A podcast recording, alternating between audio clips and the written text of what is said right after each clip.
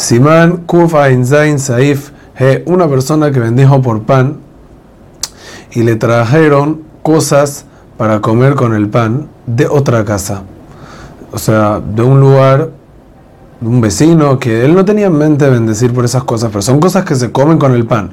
Un vecino le trajo hummus.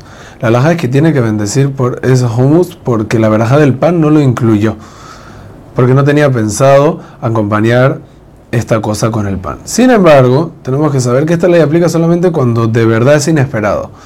Pero si, si es esperado, yo que sé, familias o vecinos que se convidan cosas en la mitad de las comidas, o suele pasar cuando hay mucha gente que pasa juntos en varias casas una al lado de la otra, ahí no deben decir porque la mente de la persona está sobre cualquier cosa que venga, que puede ser que venga, puede ser que no, pero la tiene en mente y la incluye con la veraja del pan.